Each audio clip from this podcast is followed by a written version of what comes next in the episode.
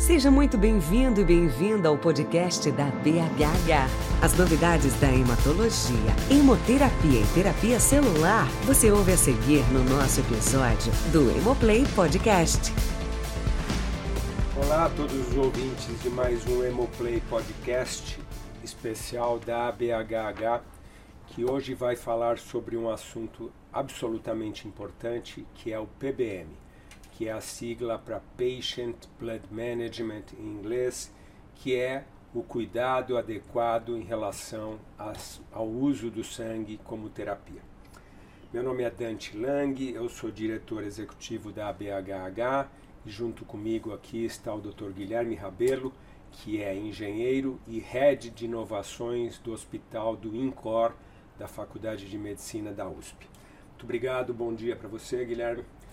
Estamos aqui para falar sobre esse assunto muito importante e que tem uma característica ainda relevante, que não é só um assunto que diz respeito aos hematologistas, hemoterapeutas, mas é um assunto que diz respeito à prática médica, haja vista a frequência com que as transfusões são realizadas no mundo e pelos mais diversos especialistas. Então esse é um assunto que eu tenho certeza vai ser de grande importância não só para nós hematologistas hemoterapeutas.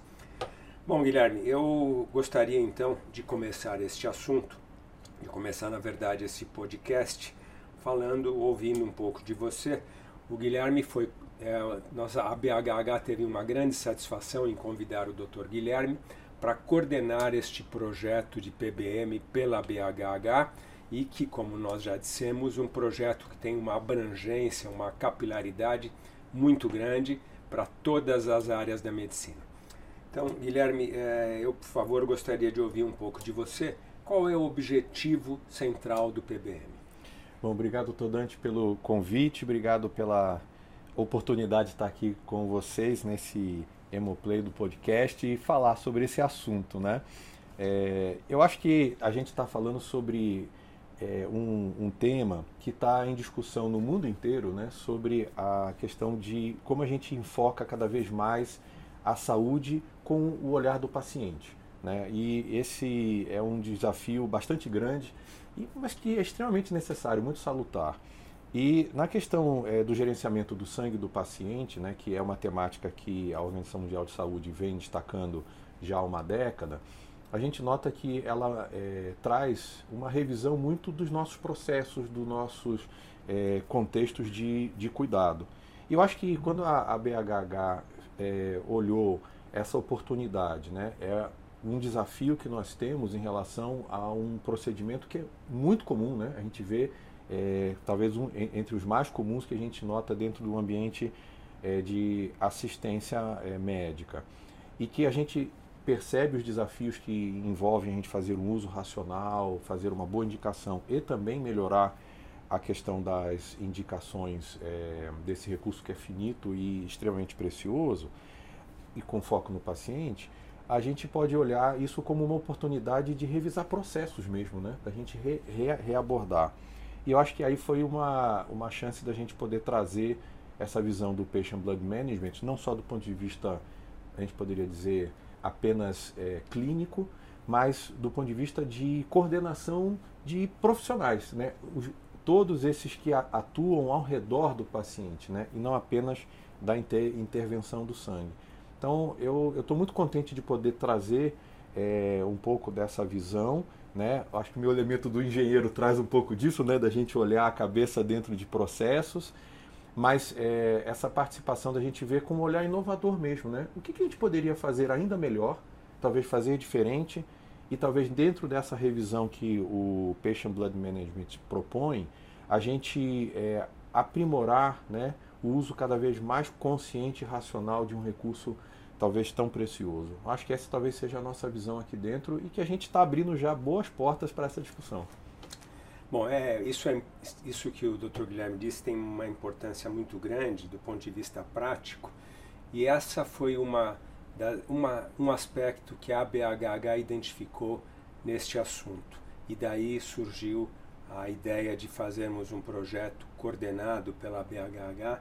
A BHH nunca teve pretensão de ser a sociedade médica que dite as regras para o PBM, para um projeto para um processo de PBM. Mas ela entendeu que talvez pudesse ajudar e colaborar neste processo no sentido de integrar outras especialidades, outras sociedades médicas e que isso, sem dúvida, aí sim o objetivo será muito provavelmente ou com uma grande chance de ser atingido a hora que isto se disseminar, a hora que isso tiver uma capilaridade importante para outras especialidades e que o, os colegas de outras especialidades possam participar disso, entender melhor este processo. Isso, sem dúvida, poderá levar a um sucesso grande de, do projeto, mas não só do projeto, mas da disseminação dessa cultura, entre aspas, que é o Patient Blood Manager. Então, mais uma vez, queremos agradecer ao Guilherme por aceitar esse desafio aqui da BHH. O Guilherme, falando nessa questão de disseminação, a OMS tem, um, tem tido atividade importante também em relação ao PBM. Como é que isso está tá, tá acontecendo?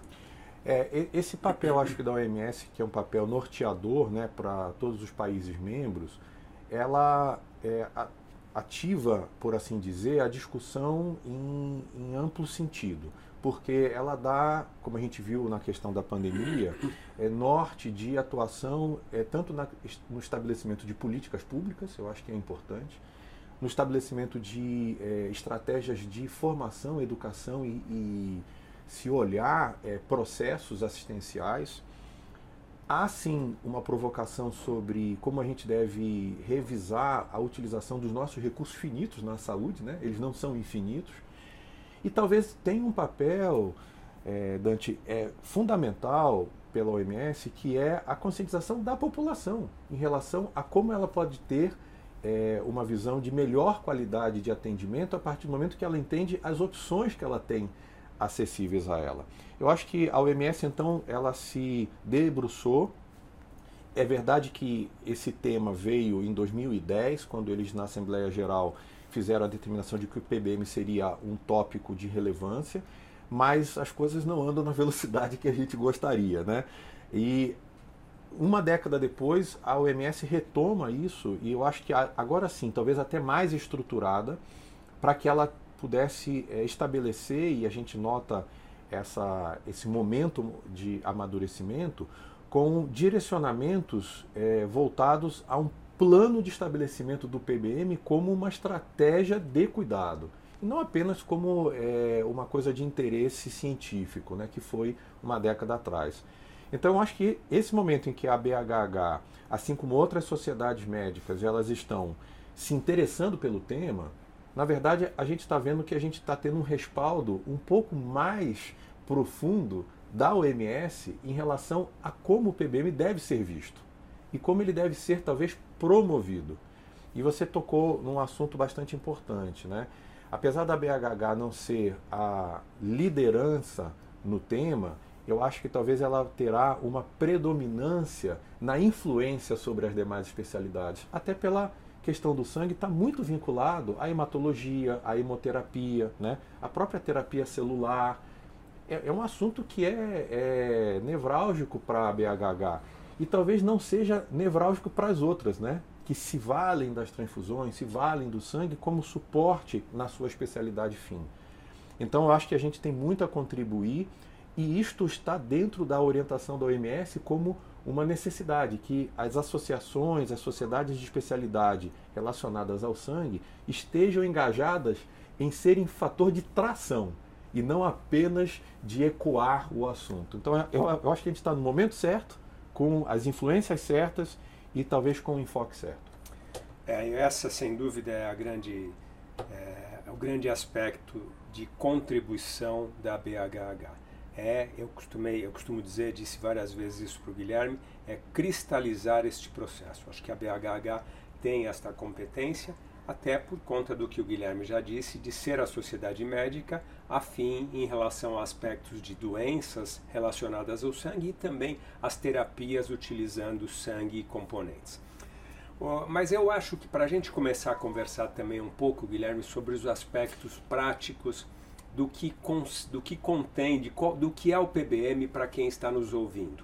Ou seja, qual é o conceito, a gente já falou. Agora, como é que na prática a gente faz esse projeto? Como é que na prática aqueles que estão nos ouvindo e que obviamente poderão é, ser replicadores dessa ideia, claro que essas informações técnicas estão disponíveis na literatura médica, mas eu gostaria que você falasse um pouco, e talvez eu possa depois complementar, como se dá o projeto, como se dá a atividade do PBM. Bom, essa é uma questão bastante importante, porque eu, eu acho que se, se, tem uma coisa que o PBM traz, é, talvez de frescor para nós, é a possibilidade da gente olhar ele como um programa de cuidado e não um protocolo de intervenção. Porque ele é um conjunto que a gente chamaria orquestrado de ações focados na linha do tempo do cuidado do paciente. Então, se a gente fosse olhar hoje, né, é, muitas terapias elas estão focadas em protocolos de intervenção muito pontuais. Elas têm um tempo e um, e um, e um momento de ação do paciente, às vezes muito curto ou muito específico. O PBM, né, como ele tem o M do gerenciamento, né, do management, e foco no paciente, ele permite que a gente possa implementar é, sugestões de manejo desse paciente ao longo do seu tratamento. Por exemplo, se a gente fosse falar num, num procedimento cirúrgico, né? a gente tem os momentos que são é, pré-cirurgia, né? pré-operatório, em que você tem um tempo, às vezes, de dias, semanas ou meses que você vai olhar esse paciente. Você tem, às vezes, o momento do intraoperatório, durante a cirurgia, em que você tem ali é questão de algumas horas, em que você faz uma intervenção mais aguda, mais coordenada.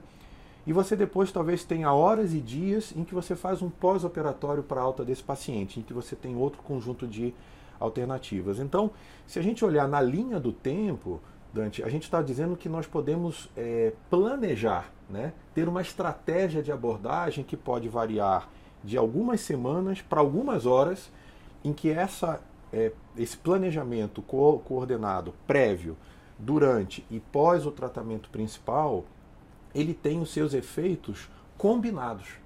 E isso permite que a gente possa acumular os benefícios de intervenções distintas ao longo do tempo para o paciente.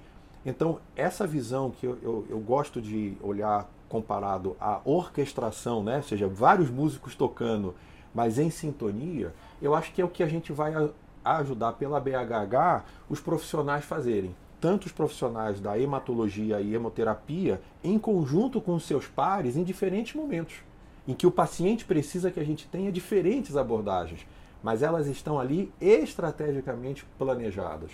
E isso faz o efeito positivo sobre o paciente. Eu acho que talvez essa vai ser a nossa é, mudança de paradigma em relação à visão, porque a gente realmente tem hoje um desafio do paciente estar tá segmentado, né?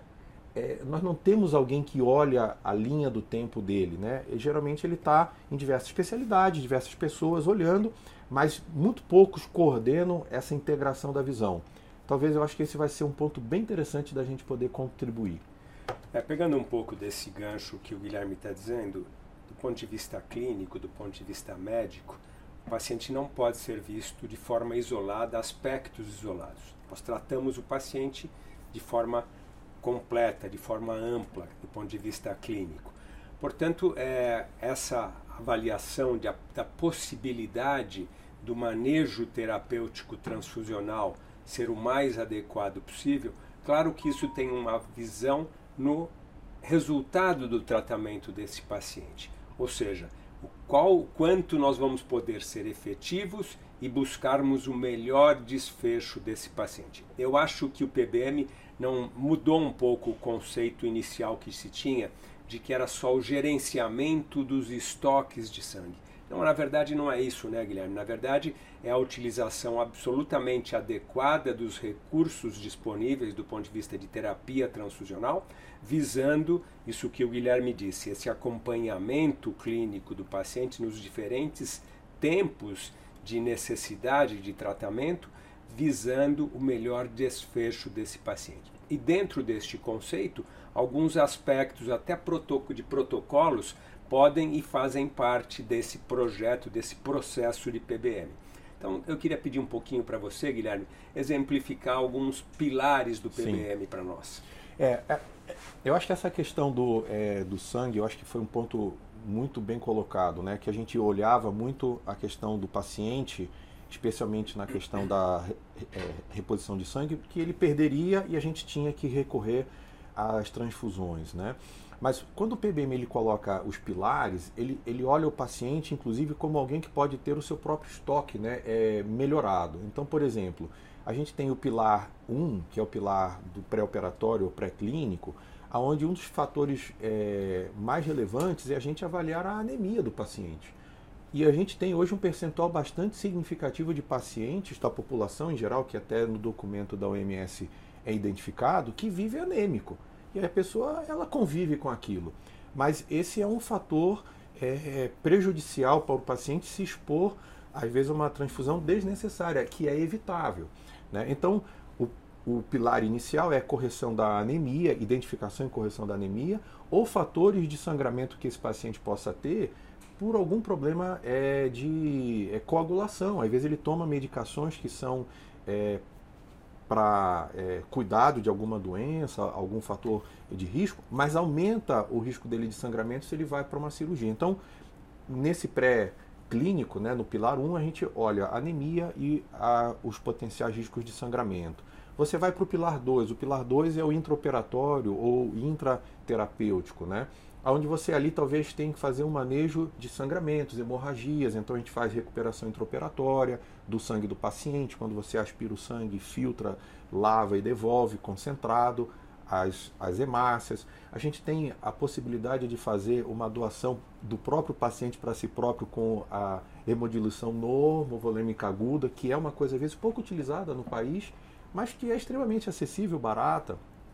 O uso de é, a parte de hemostáticos que a gente pode fazer ali, o paciente sangrou, você vai e tenta estancar o sangramento. Então, tem várias técnicas que você pode usar no intraoperatório, que é exatamente você é, manejar melhor o sangramento do paciente, né, para uma melhor hemostasia. E no terceiro pilar, que a gente chamaria de pós-operatório ou um pós-clínico, né, onde o paciente está se recuperando de uma intervenção, a gente tem novamente a questão da anemia, que às vezes ele pode estar lá. A gente é, utilizar de forma mais criteriosa a reposição volêmica, muitas vezes é, o intensivista, né, o, o médico que está ali no pós-operatório, ele, ele tem um, um, manejo um pouco mais crítico desse paciente, esse paciente volta a sangrar desnecessariamente.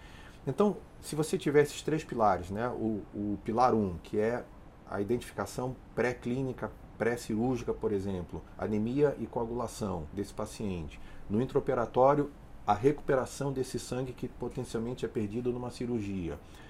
E no pós-operatório, você novamente recondicionar esse paciente para uma anemia que ele tem do tratamento natural ou um sangramento que ele teve, a gente combina esses fatores todos e a gente dá o um melhor desfecho. Na verdade, a gente melhor prepara o paciente para enfrentar talvez essas, essas condições. E isso, e, e, isso é uma estratégia é, de abordagem é, clínica, né? Você prepara a, a equipe né, multiprofissional para que a gente tenha uma lógica é, de condicionar esse paciente a ter um melhor desfecho por intervenções concatenadas, ali que vão estar em, em cada uma dessas etapas se somando. É, é, sem dúvida, essa avaliação clínica do paciente é fundamental. Essa avaliação precisa ser feita desde sempre que o paciente precisar de eh, atendimento médico e não é diferente em relação à terapia com, ou a possível terapia com uso de hemocomponentes. Agora tem um outro aspecto que é muito relevante e que sem dúvida é crucial no sucesso ou insucesso de um projeto de PBM, que é a cultura, que é a educação dos colegas que fazem esse atendimento multidisciplinar ao paciente, qualquer que seja o diagnóstico desse paciente.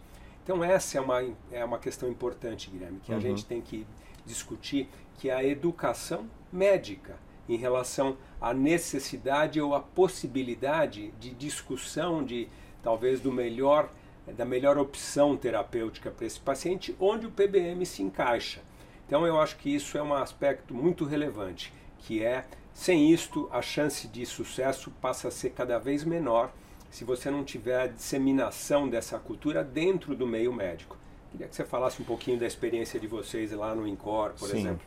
É, não, eu acho que esse é, é um aspecto extremamente relevante. Ele está inclusive destacado pela OMS como um dos fatores cruciais para o sucesso, que é a conscientização, a educação e a capacitação é técnica, né?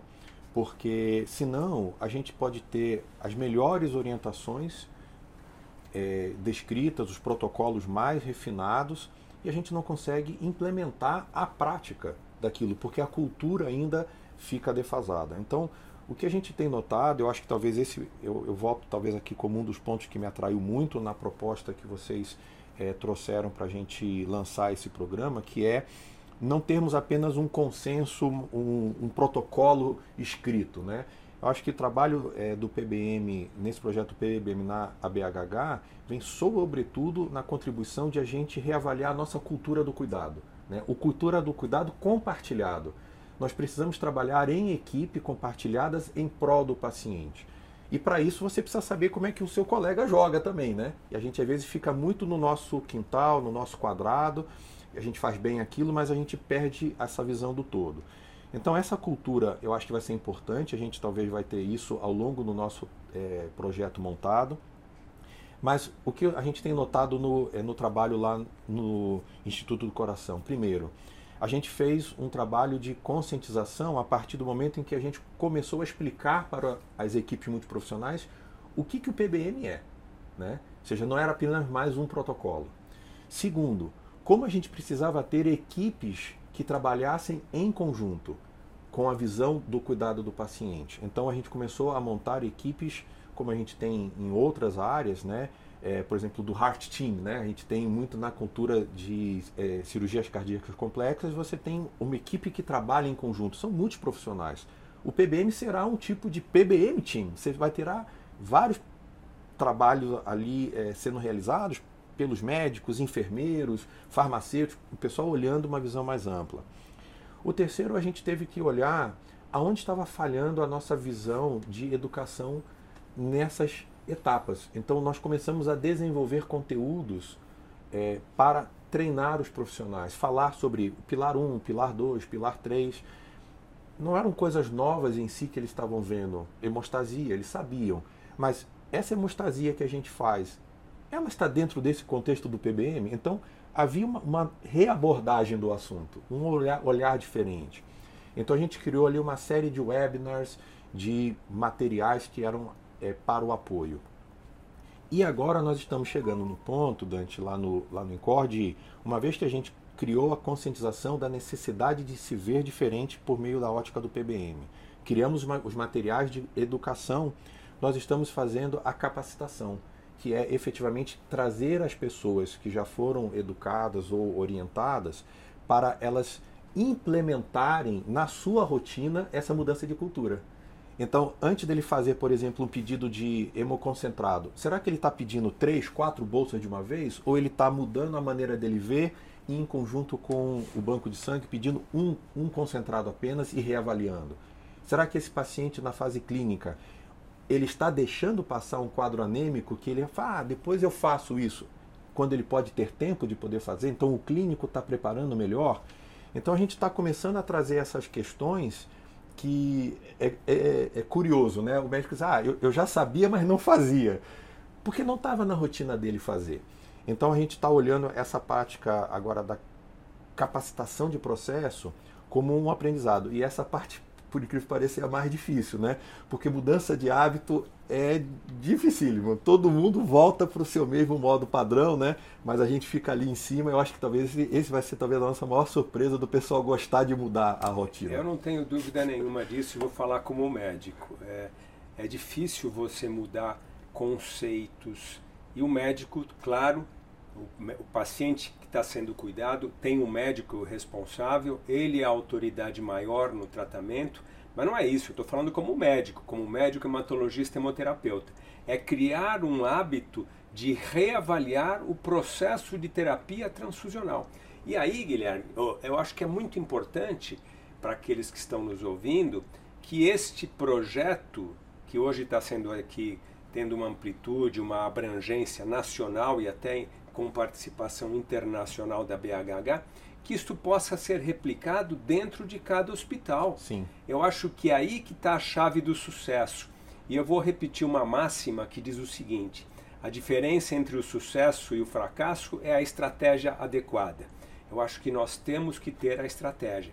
E aí tem que, é importante que é, se replique este conceito de um projeto de PBM com toda essa abrangência dentro do hospital, para que isto possa ganhar é, tração e que isto possa se replicar, não querendo dizer para o médico o que ele deve fazer. Essa é uma, o médico tem total autonomia e competência para entender o tratamento que é dinâmico do seu paciente.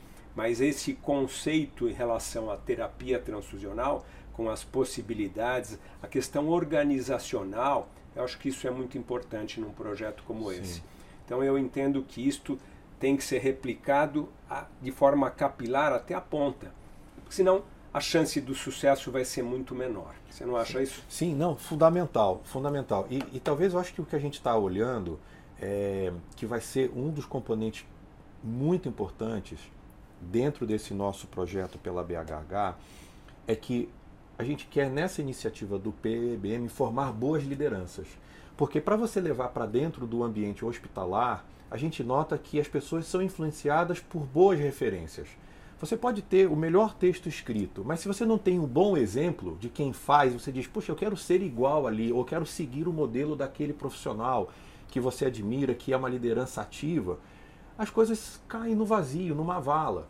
E a gente já viu boas iniciativas serem fracassadas. Então, eu acho que a gente, ao promover isso e talvez engajar mais hematologistas, mais hemoterapeutas, que eles tenham uma participação ativa dentro dos seus ambientes de trabalho, onde eles conversem com os colegas, interajam e eles sejam uma força de tração para que aquilo que nós vamos oferecer como orientação e educação se converta em bons indicadores, ou seja, você comece a ver resultado. Porque também se a pessoa fica lá remando e não sai do lugar, ela desiste. Então, quais são os resultados? Quais são os ganhos que nós estamos vendo? Então, a gente medir as coisas. E depois, você replicar. Chamar um colega que está lá, chama ele para acompanhar. Se ele não tem experiência, vai lá e chama ele para estar tá junto. E a gente começar a fazer essa replicação e talvez a própria crítica, né? ou seja, talvez um colega que tenha menos experiência ali na prática clínica e ele vai talvez fazer uma indicação transfusional, você diz, olha, você já pensou nisso? A gente fazer esse contraponto. Você já pensou nisso? É, aqui o paciente talvez vai ter um tempo. Vamos tentar tratar essa anemia primeiro. Vamos tentar ver. Ou seja, você colaborar para a mudança da cultura no dia a dia. Porque a, a, a pessoa em si ela sabe na teoria mas ela não exercita esse julgamento até pela nossa, digamos assim, infelicidade da, é da nossa rotina diária de trabalho, que propicia, às vezes, a gente não ter muito essa reflexão. Eu acho que nós vamos contribuir com isso. Boas lideranças, a gente precisa formar essas pessoas, incentivar a gente a analisar os desfechos, porque bons resultados todo mundo gosta, né? E a gente poder é, ter a motivação de fazer a reflexão a partir do que a gente está montando no nosso projeto, da questão de dizer, será que não podemos fazer um pouquinho diferente? Antes da gente abrir mão dessa ferramenta, será que não podemos fazer a outra? Esse mero fato da gente poder contribuir com esse raciocínio, às vezes vai impregnando o pessoal de uma mudança de cultura. E eu acho que aí a gente vai trazendo isso para o dia a dia da prática. É, eu também quero ressaltar que, por óbvio, todas essas possibilidades de utilização de um projeto como esse estão calcadas em evidências científicas. Claro que isto está muito des bem descrito, na maioria das vezes, na literatura médica. Então ninguém está querendo propor nada que não seja evidenciado e calcado em evidências científicas documentadas na literatura médica. Esse é um projeto de organizar talvez melhor essas situações do ponto de vista prático dentro das instituições hospitalares. Bom, Guilherme, eu acho que essa conversa é muito importante. Nós discutimos os aspectos fundamentais e principais desse projeto de PBM da BHH. Eu queria pedir para você fazer alguns comentários em relação aos próximos passos do projeto PBM dentro da BHH. Perfeito. Eu acho que nós tivemos já um bom início é, desde que a gente fez o lançamento em janeiro é, dessa iniciativa dentro da BHH. Nós tivemos alguns passos práticos, nós formamos um grupo de trabalho com é, diversos é, profissionais, aí até é, de multi-especialidades, uma boa parte deles são hematologistas hemoterapeutas, mas estamos com cirurgiões, anestesistas, farmacêuticos, enfermeiros. Se a gente está com uma tem até tem até um engenheiro. E aí a gente a gente vê que essa essa visão multi ela está sendo muito rica nas discussões dos grupos. Então nós montamos grupos de trabalho para podermos escrever o nosso consenso. Esse consenso ele vai ter é, essa redação de uma maneira muito prática. A gente determinou que isso fosse é o nosso objetivo. A gente não está querendo fazer é, ciência inalcançável, nós estamos querendo trazer para a visão prática do dia a dia as recomendações implementáveis e que sejam simples das pessoas lembrarem nessas três etapas. É, então isso está sendo feito com a equipe aqui da BH que é fantástica é, de apoio. Nós estamos também, a partir dessa montagem desse é, grupo de trabalho, já planejando o desdobramento desse consenso que vai ser é, provido como um material de acesso é, dos conteúdos que vão se transformar em educação. Se a gente já está olhando como é que a gente transforma isso em pílulas de educação, porque precisa se replicar e sempre se revisitar, né? A gente sabe que a repetição é a mãe, a, o pai da retenção, a mãe da retenção, então a gente precisa replicar e formar novos, né? Porque também tem ciclo de profissionais, né? A gente forma as pessoas, saem daqui, vão para lá, a gente precisa estar tá sempre atualizando.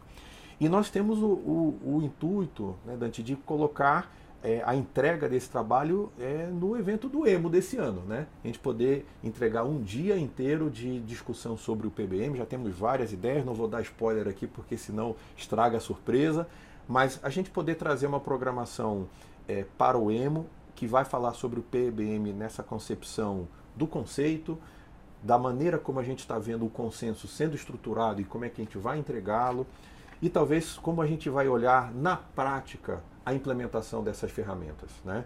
E talvez trazer especialistas de fora para dizer como é que foi a jornada de vocês? Como é que a gente pode aprender com os acertos e aprender com os erros? Né? Para a gente poder fazer esse vínculo. E fortalecer o que a gente já teve, eu acho que já foi um exemplo claro.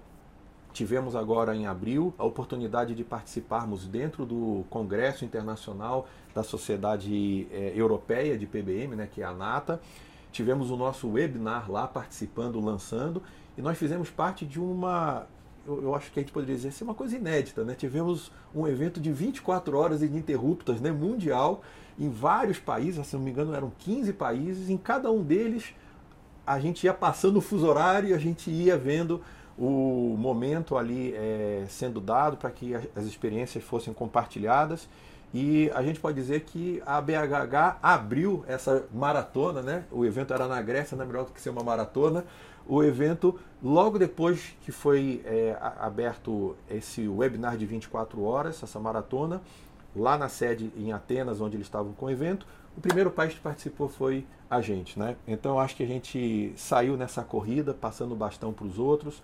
Eu acho que esse talvez vai ser o nosso mote, né? A gente colaborar com as, as sociedades médicas nacionais, a gente se fortalecer pela troca de experiências com as internacionais, a gente ter um, vínculo cada vez mais próximo da OMS para a gente entender a filosofia do cuidado do paciente e a gente ter um compromisso com os profissionais da ABHH é, multiespecialidades, né, multidisciplina, é, com essa visão de que tudo que nós fizermos, o paciente está ganhando.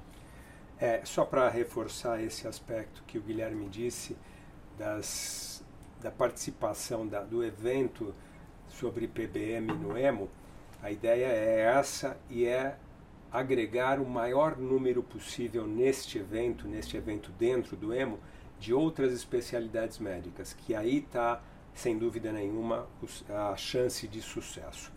Eu também quero só reiterar a questão dessa publicação, que vai ser esse, esse trabalho que está sendo feito sobre PBM, com os grupos que o Guilherme referiu, será publicado na revista, é, na nossa revista científica da BHH, provavelmente na forma de um fascículo dedicado exclusivamente ao assunto PBM. Bom, eu acho que dito, ditas todas essas coisas, Guilherme, eu queria mais uma vez agradecer a você ter aceito o meu convite pessoal em nome da BHH para levarmos adiante esse projeto do PBM.